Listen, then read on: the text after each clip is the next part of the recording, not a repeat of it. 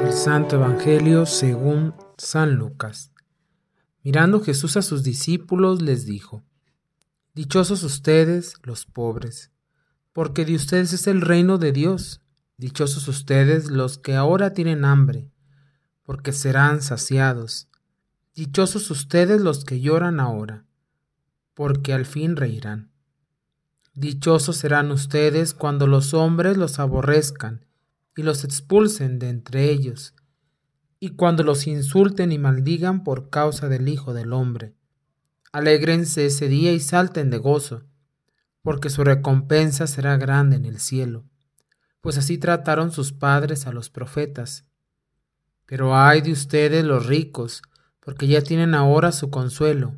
Ay de ustedes, los que se hartan ahora, porque después tendrán hambre.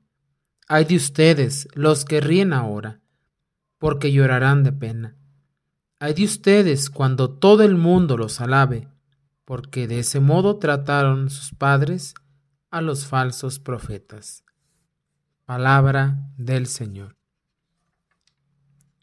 Nos encontramos, hermanos, reunidos frente a la palabra de Dios que siempre nos confronta, pero también nos da una esperanza en el camino.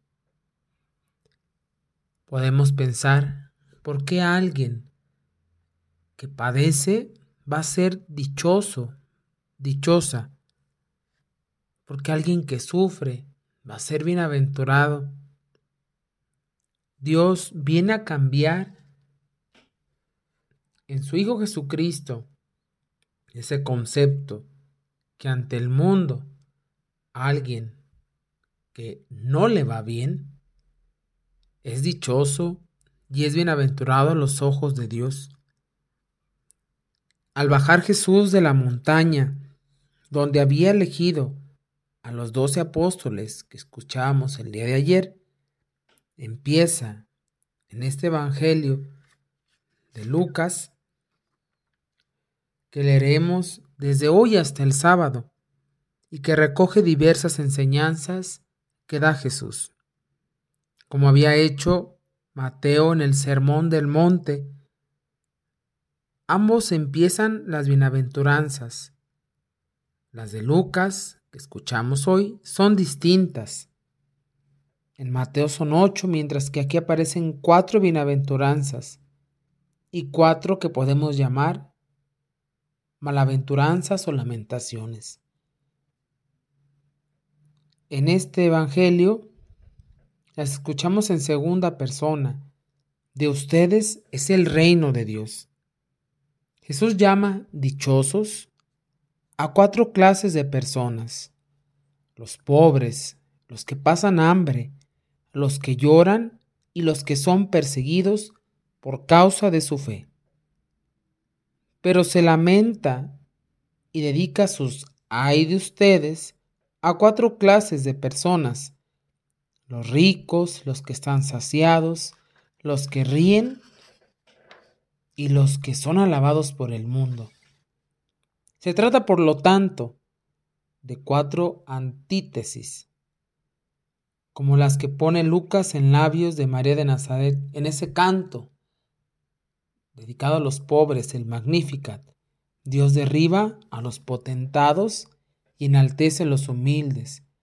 A los hambrientos los alce, los sacia, y a los ricos los despide vacíos.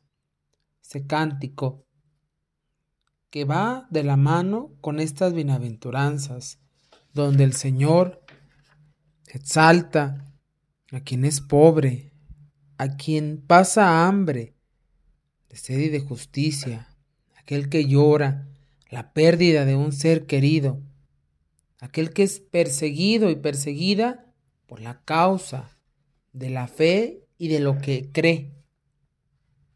Es como el desarrollo de estas bienaventuranzas que había anunciado Jesús en su primera homilía de Nazaret, que Dios lo ha enviado a los pobres, a los cautivos, a los ciegos y a los oprimidos. Pero ¿quién son estos hombres de las bienaventuranzas? Son aquellos que esperan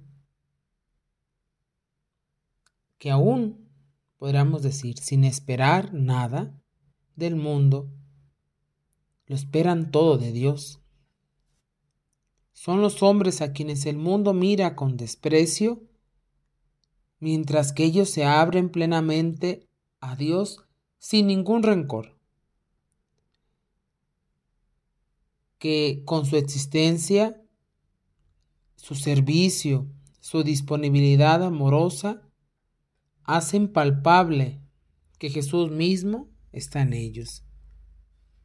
El Hijo de Dios proclama dichosos a los que viven como Él mismo escogió vivir y transmitió a sus discípulos. Ellos tienen el perfil ideal, es decir, llenan como tal el requisito para esperar el reino de Dios y aún para recibirlo desde aquí abajo que se prolongará allá en el cielo. Nosotros, hermanos, hermanas, para reflexionar en este día, podemos pensar que tanto tenemos este perfil tan elevado, pero al alcance de todos que nos invita el Señor a ser bienaventurados, a ser dichosos.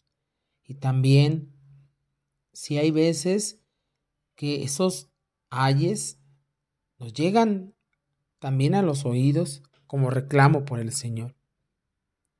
Que esta sea la actitud para este día. ¿Qué tanto me falta para ser contado entre esos bienaventurados, entre esos dichosos?